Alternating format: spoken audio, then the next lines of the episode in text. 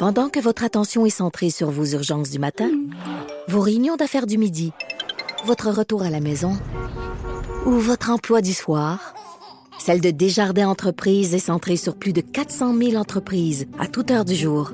Grâce à notre connaissance des secteurs d'activité et à notre accompagnement spécialisé, nous aidons les entrepreneurs à relever chaque défi pour qu'ils puissent rester centrés sur ce qui compte, le développement de leur entreprise.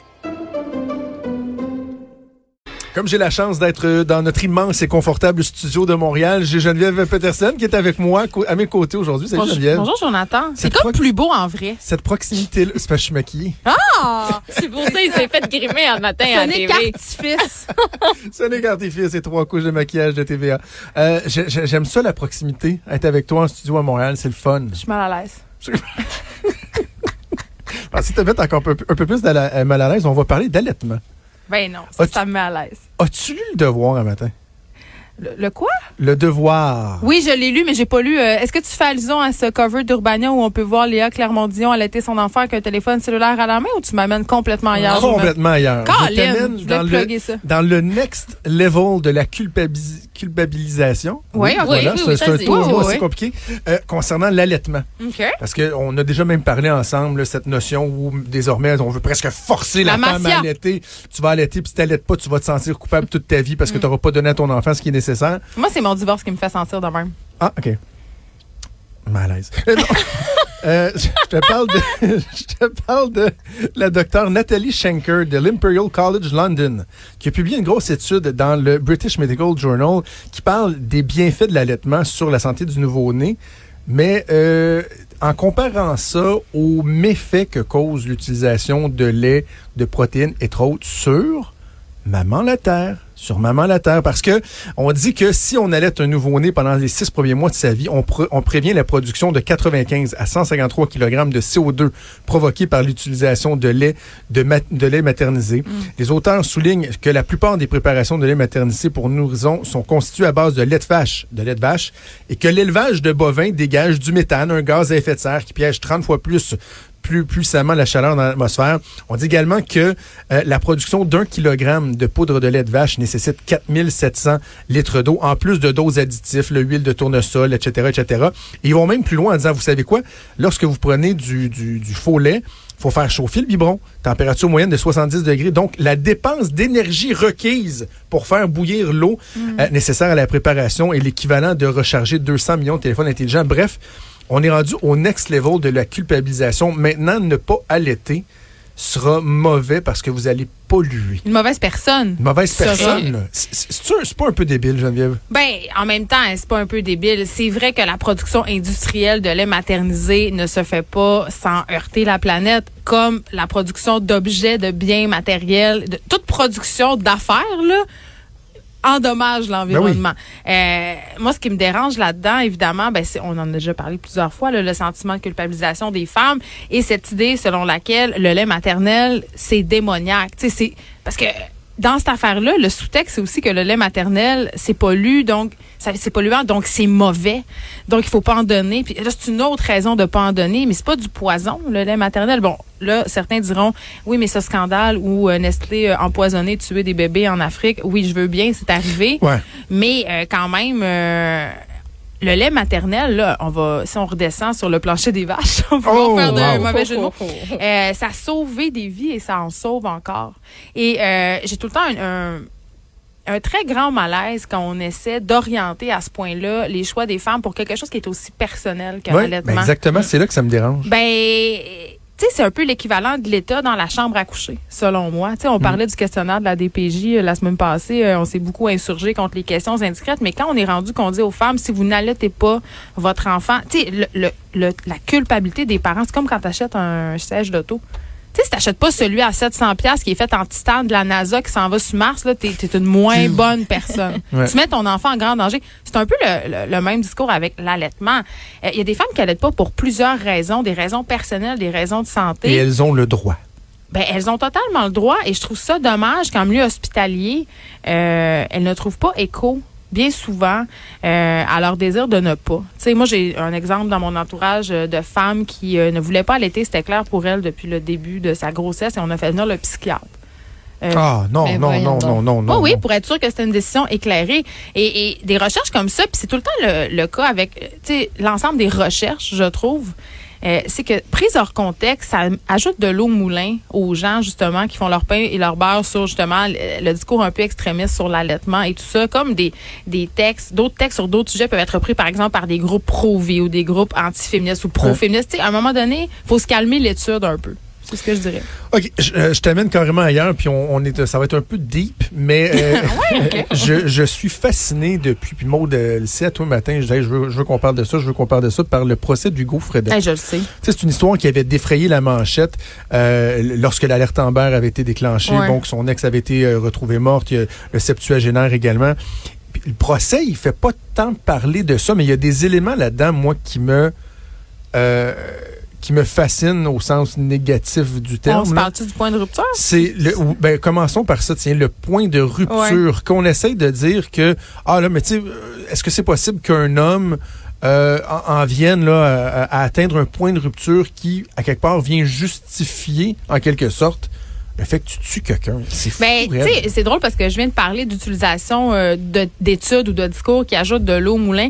Quand on lit des choses comme ça dans les journaux, quand on lit que l'avocat de la défense, Hugo Fredette, euh, essaie, entre guillemets, euh, de dire que Véronique Bard, c'était une crise de folle, une obsédée sexuelle, puis qu'elle tenait carrément par une espèce de chantage sexuel. Tu sais, ça ajoute de l'eau au moulin aux masculinistes un peu machos qui disent, ben c'est ça, tu sais, il l'a poussé à bout. Mais en même temps, en même temps, Jonathan, et là, marchons sur des œufs, là, et faisons bien attention. Je veux dire quelque chose que je trouve important de spécifier.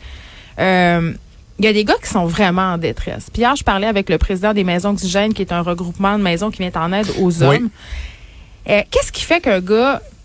Puis on s'entend, là, dans... Il n'y a aucun, aucune situation qui justifie de tuer une personne, euh, de lui faire violence. Tu sais, de- la violence, c'est non, peu importe. Si, même si la fille t'a trompé pendant six ans avec ton meilleur ami, là, il n'y en a pas de raison de sacrer un coup de poing sa gueule ou de la tuer. Ouais. Sauf que la chose est la suivante. Là, on a Hugo Fredette. On a ce gars qui passe en cours en ce moment parce que poignardé sa blonde 30 fois.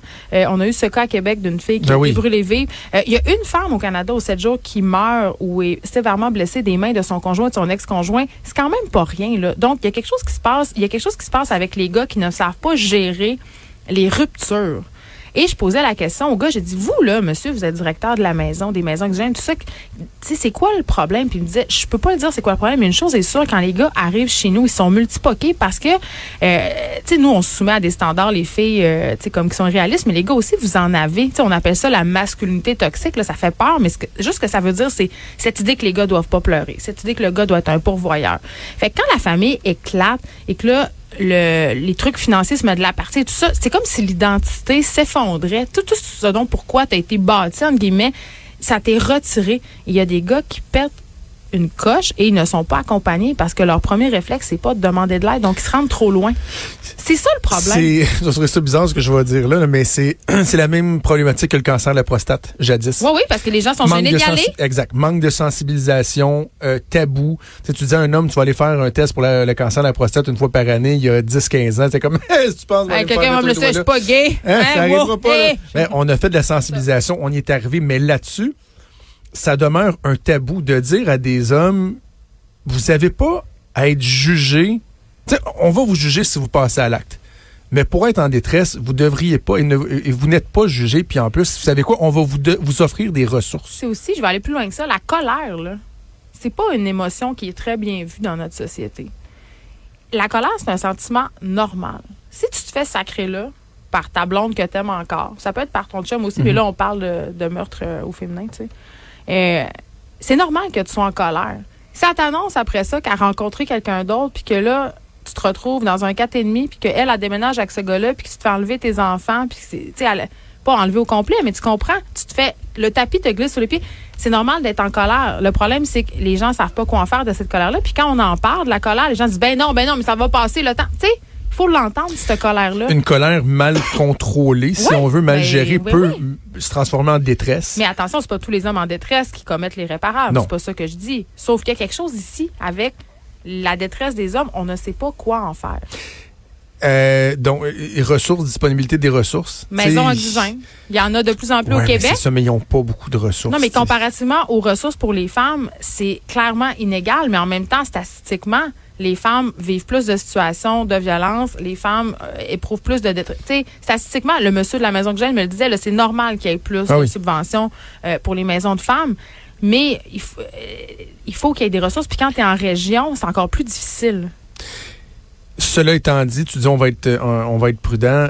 Ça excuse en rien les Ben gestes qu'Hugo Fredette Ben non, puis la a défense, là, puis la défense qui, qui essaie, tu sais, les victimes, dire que c'est de la Quel faute de la madame. Moi, j'ai pété un plomb en ondes. Là, je peux pas croire qu'un- qu'une cour de justice accepte d'entendre une plaidoirie de cet acabit. Je ne peux pas concevoir ça. Ce qui, ce qui amène à, à l'autre question que je voulais aborder, qui, qui découle du, du procès Fredette, c'est quand je vois le, le père, euh, le frère Oui, la famille s'en ouais, qui s'en vont euh, démoniser euh, l'ex-conjointe, je dirais lâchement abattue, poignardée, plutôt assassinée, et qui s'en vont dire, ouais, mais tu sais, c'est vrai, elle était, pas super fine, puis tout, puis je me disais, Article le plus populaire de la presse hier. Euh. Hugo Fredette et Véronique Barr avaient une relation hardcore. hardcore, tu sais. Ouais, Mais la, la question que je voulais te poser, c'est que, tu sais, on- tous les deux, on est parents, là. ouais. Puis Maude, évidemment, tu as droit à, à- à une opinion sur, sur Ben la là, question. pas d'enfant, je pense. Mais jusqu'à t'as pas d'enfant. Tais-toi! Fermez mon micro, je m'en vais.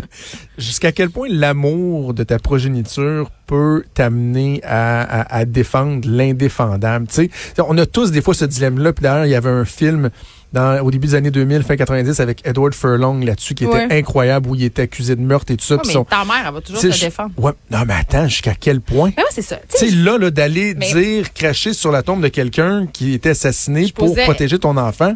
Je posais la question hier en ondes, je me posais la question, c'était exactement ça. Je me demandais, puis je me disais, comme un chirurgien n'a pas le droit d'opérer un membre de sa famille, est-ce que c'est vraiment un, un- un témoignage crédible que celui des membres de la famille d'un meurtrier qui, évidemment, ont des liens affectifs, tu sais? Avez-vous avez-vous entendu les, euh, l'appel qu'Hugo Fredette a passé à ses parents Oui. euh, après que ça se soit passé? Ah ouais, il faudrait aller chercher, euh, vider mon appartement. Ouais, l'argent, euh, les policiers ont de Avez-vous l'argent. entendu s- s- sa mère qui lui parle, qui a, ben voyons donc, puis tu sais, qui, qui a l'air complètement sous le choc, puis à se dire, ben, Ben, on la tu le, tu le sens dans sa voix qu'elle se dit, ben voyons donc, pas mon fils. Pour, pourquoi ça, ça nous arrive à nous autres? Comment ça, on en est arrivé là? Tu, sens toute la détresse dans ça. Puis j'imagine que, tu sais, quand l'avocat du Fredette s'est pointé, puis euh, leur a demandé, ben, qu'est-ce que vous êtes prêt à faire pour aider votre fils? Puis qu'il leur a présenté parce que je- on dirait que je, je- j'ose comme pas le dire, mais en même temps, tu sais, l'avocat leur a un peu dit quoi dire, là.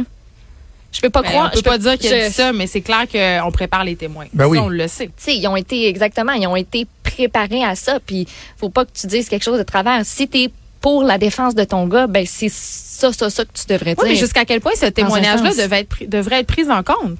Euh, Est-ce que c'est crédible? Ben, c'est parce que tu veux dresser le portrait de, de la, de la personne accusée, donc ne pas en tenir compte, Ben de là, dire, c'est ben, c'est le juste des gens portrait qui de le la, de la personne accusée, c'est de, c'est de dire que cette fille-là, la victime, c'est de dresser un portrait négatif de la victime. Là, si je me fie à ce que j'ai lu, la Ouais. majeure partie du J'imagine qu'il faut témoignage. s'en remettre au jury qui va euh, Qui- faire la part des ben choses, qui est capable de dire est-ce que c'est objectif ou pas. Mais là juste, moi, je me demande jusqu'à quel point, puis évidemment, quand t'es pas soumis à, à- à de telles situations, c'est facile peut-être de prendre position, mais jusqu'à quel point l'amour euh, infini que j'ai pour mes enfants pourrait me forcer à déroger de mes valeurs, tu sais, Je pense à que défendre humainement, un je pense que, meurtre, par ouais, exemple. mais je pense qu'humainement, le, euh, le cerveau, euh, moi, je me dis je dis tout le temps la blague, si je tuais quelqu'un, ma mère trouverait une excuse. Elle trouverait une façon de dire dans sa tête, elle a fait ça pour telle raison, elle avait pas raison de le faire, mais je comprends. Ouais. Tu sais, Ouais. c'est- c'est c'est juste humain. Mon, mon père dit toujours que ma mère elle proje- elle protège tout le temps son petit pit. Ça m'étonne pas. Je pouvais rien faire de, de mal. Tu sais comment j'ai mal viré aussi. Hey. Hey, Geneviève, euh, c'était- c'était c'était- c'était intense? oui, hein, mon Dieu, on a, on a réglé le sort du bon. Oui, ben on, on en règle des problèmes, autres, un après. Parler d'allaitement puis de meurtre dans un même euh, chronique, il n'y a Oui, pas de on est passé de l'allaitement au meurtre. Fait qu'on Denis Lévesque. Denis sort de ce corps. Geneviève, merci. Merci on à t'écoute vous cet après-midi. Salut. Vous écoutez Franchement.